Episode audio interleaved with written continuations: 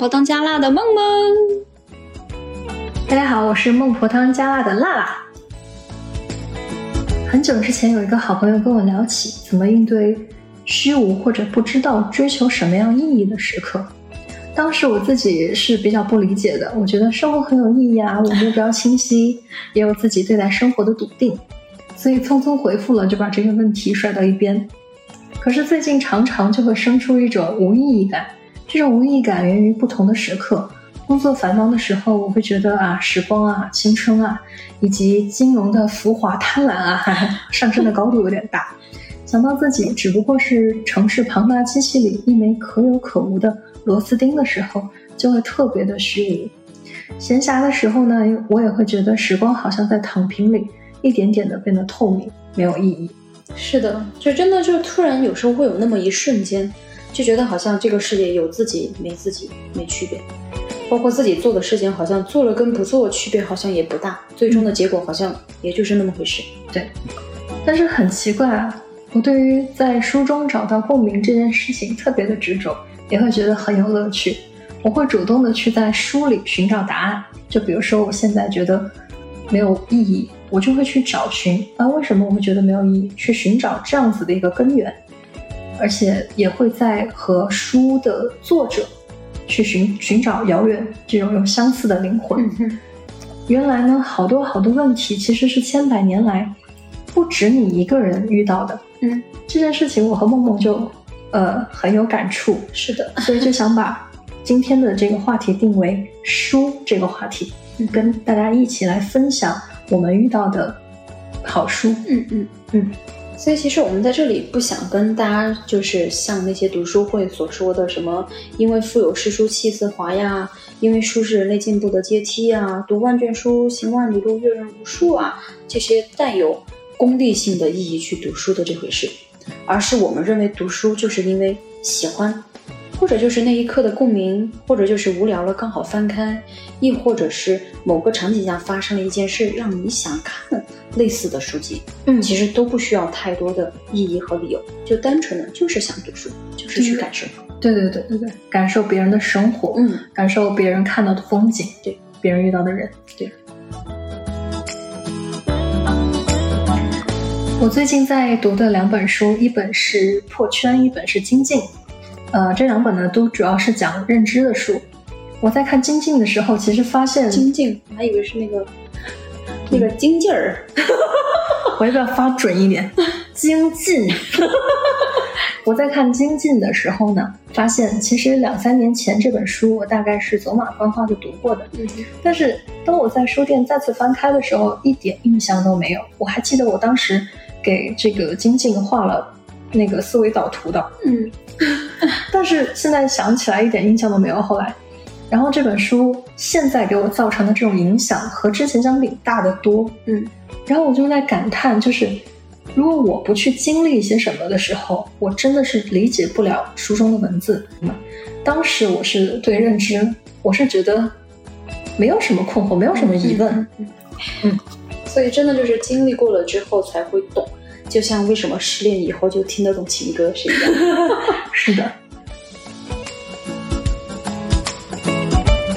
我觉得这两本书它比较好的方式是用举例讲故事的方式，让你呃明白一些很难懂的道理，深入浅出，很贴切我的这种很多困惑吧。嗯。嗯，比如说在破圈里面就有提到过三座大山，一个是情绪，一个是记忆，一个是信念。嗯，比如说遇见一件事情的时候，会给会给你带来正面或者是负面的这种情绪影响。嗯，而这个情绪呢，会形成一段你对这件事情在潜意识当中造成的一种记忆。嗯，如果日后呢有类似的事件出现的时候，也会得到相应的结果，可能就会形成你的一个信念体。然后这三者呢，恰好可以形成一个三角循环。嗯，那可不可以这样理解啊？比如说，就像你尝试了一个新事物，发现它还不错，给你的反馈还 OK，就形成了一个正反馈，那你就会一直乐于尝试，乐此不疲。但是反之，如果说第一次尝试就出师不利，就再也不敢有第二次了。嗯，就像一朝被蛇咬，十年怕井绳一样。对你就会觉得呃，比如说你第一次做成了，你会觉得，哎，我可以。嗯嗯嗯嗯，做不成的话，你就觉得，哎，好像这件事情我可能做不到。对。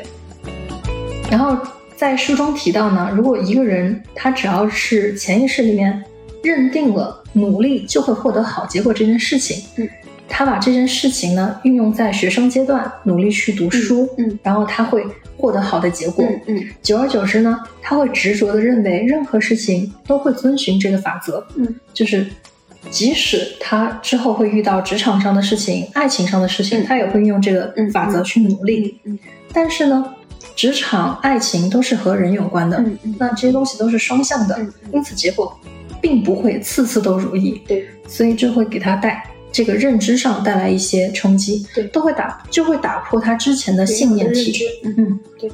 我会发现我表妹最近就是她学考驾照科一嘛，嗯，你想科一那么简单，她一直都考不过，就包括自己在家里刷题的时候都才只刷到八十分都过不了的那种。嗯你想想我们考的时候，至少自己刷得一百分，你才敢去上战场吧？对，而且上战场有可能也就是九十几，还不一定就是一百。嗯嗯然后我就问他，我说那么简单的，就是包括那些没有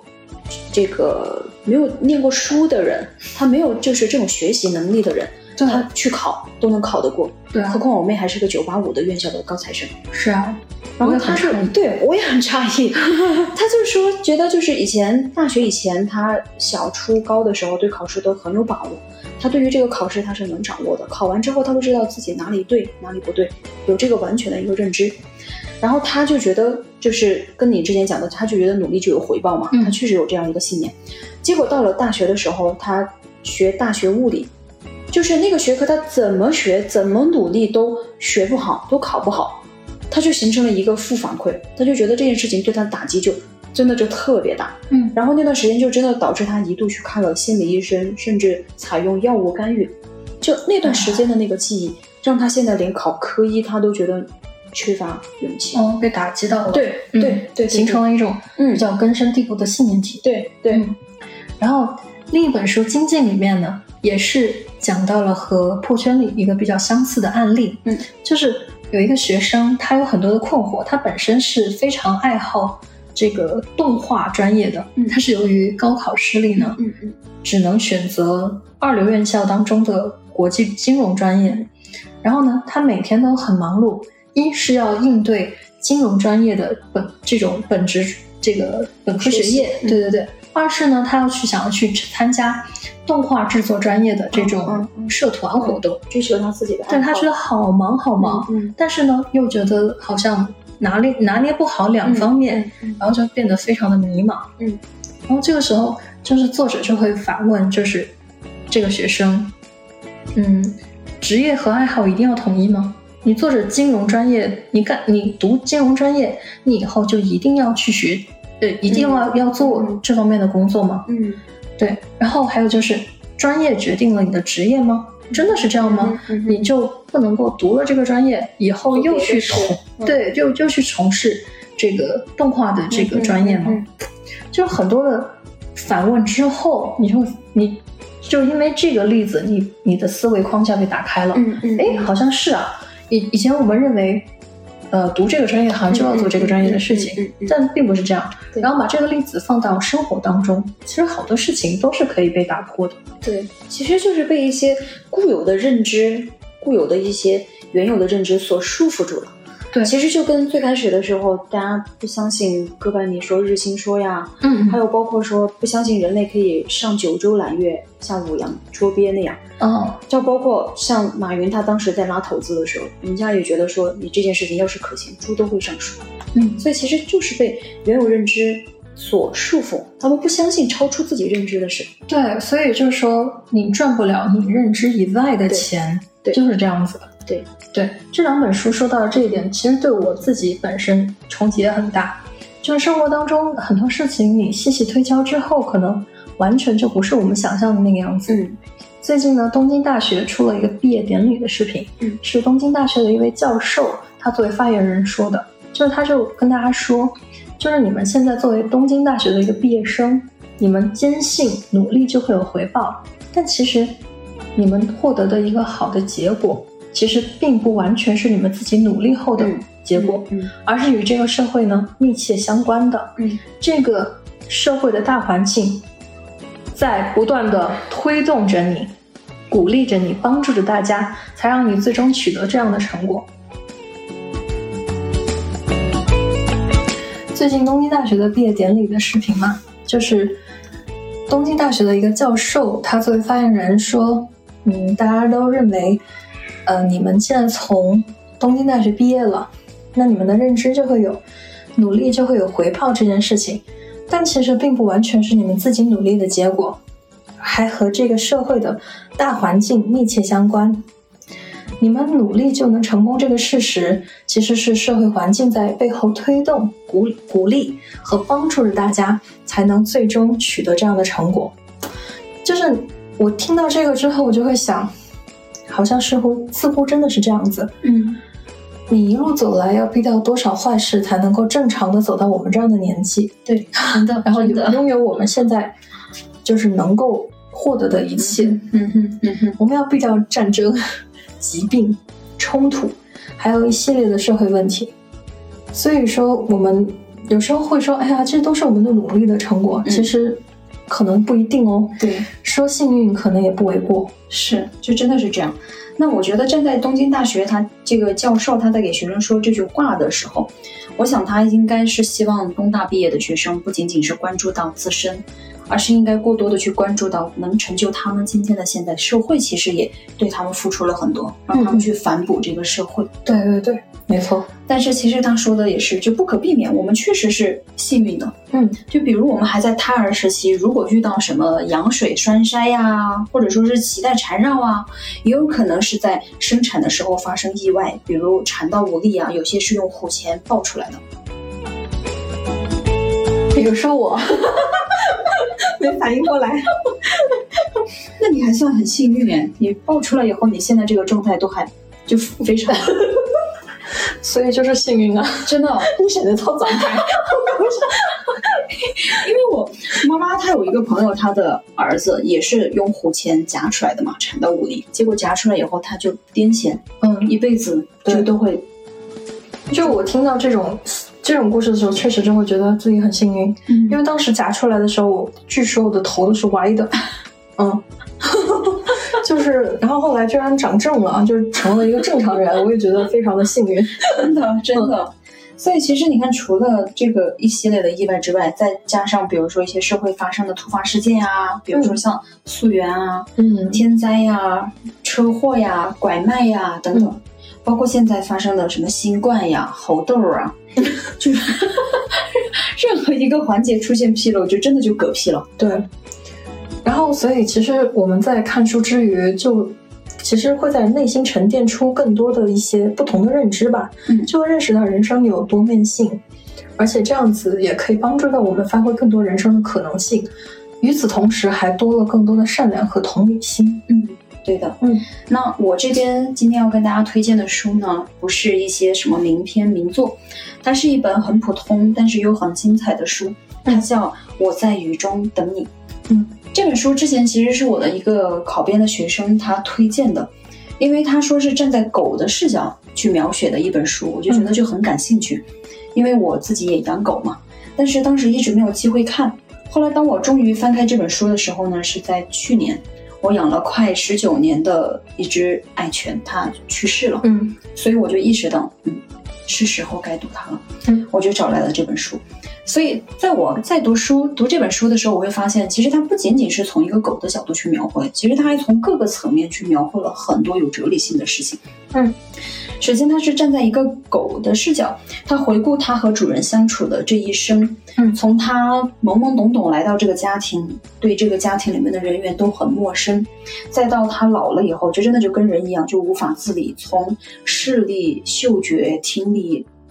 慢慢的就开始退化，你就感觉到，其实看见他就跟看见我们年老，有时候父母啊，慢慢老去的状态一样。嗯再到后来，他知道自己要走了，他要跟自己的主人不舍分离。再到画面最后，其实那本书的最后，他是提到他的这个男主人，因为是一个赛车手，嗯他在赛场上遇到了一个很有天赋的一个孩子，他想拜他为师，但是呢，其实他并不想收他。但是这个孩子他被叫出来的名字是跟他的这个狗同名，就那一瞬间你会觉得，作为我们养狗的人来讲，你就真的就是在失去它的那一刻，你就真的很希望在哪个场合、哪个环境下能够与它再见面。嗯所以其实画面最后终结在那里的时候，你会觉得，哦，就真的很打动我们这些就是养过狗的人。嗯，就是好像狗的在他在回顾他这一生嘛，嗯嗯我觉得感觉也挺有画面感的。嗯，然后，不过我觉得一提到生离死别的话，我暂时还是不能面对。真的，这个是真的。那其实除了站在狗的视角去描绘以外，它第二个还比较有特点的方面就是它站在狗的角度，它见证了它的主人的这半辈子吧，它参与的这半辈子，从它的主人与它的女主人恋爱，再到后来生女儿，这期间发生的各种的悲剧以及喜剧。因为男女主人很相爱，嗯但是结果后来女主人查出来了患了脑癌，嗯后来就不幸去世了。那女方的家庭就认为这个男主人他是个赛车手嘛，就是饱一顿饥一顿的，就觉得没办法给他的孙女有一个良好的教育环境，嗯，就去发动了法律的一些特征去争夺这个养女的权利。嗯所以其实。这个男主人公他在失去心爱的妻子之后，已经是很大的一重打击了。结果自己的女儿又要被自己的老丈人被他们给剥夺走，嗯就那一瞬间，你就真的觉得，其实这个就是普通人的一生。很多人他也能从中找到在与命运抗衡时候的那种无力感。嗯，突然就觉得真的就是呃好，感觉好像好多不好的事情都聚集在一个人的身上。对，其实也是放，也是映照出其其实很多社会当中一些人的层面吧，就会、嗯有一些人确实也会遇到很多不好的事情，对而且也并不是说一个人一生就会平安幸福走完，嗯，都会遇到或多或少这样那样的事情。对，嗯就真的是。那除此之外呢，它第三个层面又还比较好的，就是它剧情它不仅仅是就是这么客观的描述，它还在过程当中穿插了很多对于人生的思考，嗯充满了很多哲思。比如说他在赛场上的时候经常提到的一些话，他说：“没有哪一场比赛是在第一个弯道就胜利的，但很多人在第一个弯道就注定失败了。”嗯，所以其实你想来也是，我们在人生的这个过程当中，其实也是有的人可能刚开始跑出去，觉得自己好像输在了起跑线上，他就觉得哎呀放弃了，对，嗯就放弃了，就比不过了。嗯那其实那只是刚刚开始而已嘛。我嗯们真正的赛程后半程都是啊，对对对，所以我现在也很愿意鼓励我的嗯任何的学生嘛，嗯因为我尽量去发现发现他们身上的一些闪光 闪光点，尽量去发现他们的闪光点，嗯然后帮助他们正视自己的长长处。对，真的就是取长补短。然后他还有一些话是比较有哲理性的，还有一句我印象特别深刻的，他就会说：“你心往哪里看，你人就往哪里去。”哇，嗯所以其实它就是典型的在赛车赛场上，你不要去看到你周围的那些禁锢啊、那些束缚，而是要往前看，你就是要到终点去。那你围绕着这个目标，其实你就可以忽视周围的一些流言蜚语，别人看不好你啊，怎么样，对对对，你就一心奔着你的目标嗯去。哇，这个也是鼓舞了我耶。那其实还有第四个，其实这个是他被最本质的作者写这本书的用意，他是对赛车手法拉利的致敬，因为它围绕的都是整个主人公他是一个赛车手的过程。那其实，在这个赛作为赛车手的这个过程当中，有落魄，也有过鼎盛，嗯，也有过被质疑、被现实鞭笞，也有得到过极高的礼赞。嗯那同样也描述了坐在赛车里面的时候对风的一些感触和视野的描述。嗯你就真的有种身临其境的感觉。所以其实它是从这四个维度交叠起来，读者无论从任意一个角度，都很容易能找到契合自己的共鸣点。嗯嗯嗯，确实确实，就是无论是从狗狗的角度，还是从后来主人的角度，嗯就是或多或少都是一个人生经历的一部分吧。对嗯对对，真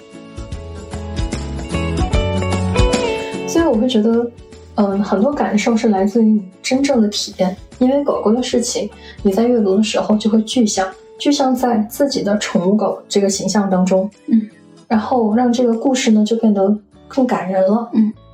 我也是因为有了职场的经验，构筑起了自我关于认知的好奇，所以才会去读相关类的书籍的时候，更容易去理解。嗯，是的。嗯所以其实我突然想到，用佛家的一句话来形容，就是见色即见心。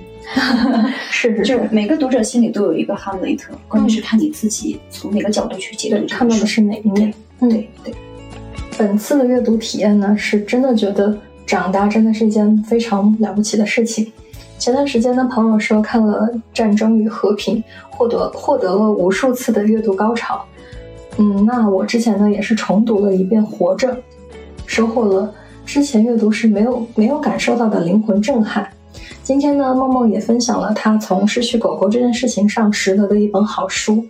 这种感觉真的很奇妙，让人觉得。增长的岁月和经历，一切都很值得。Cheers，Cheers。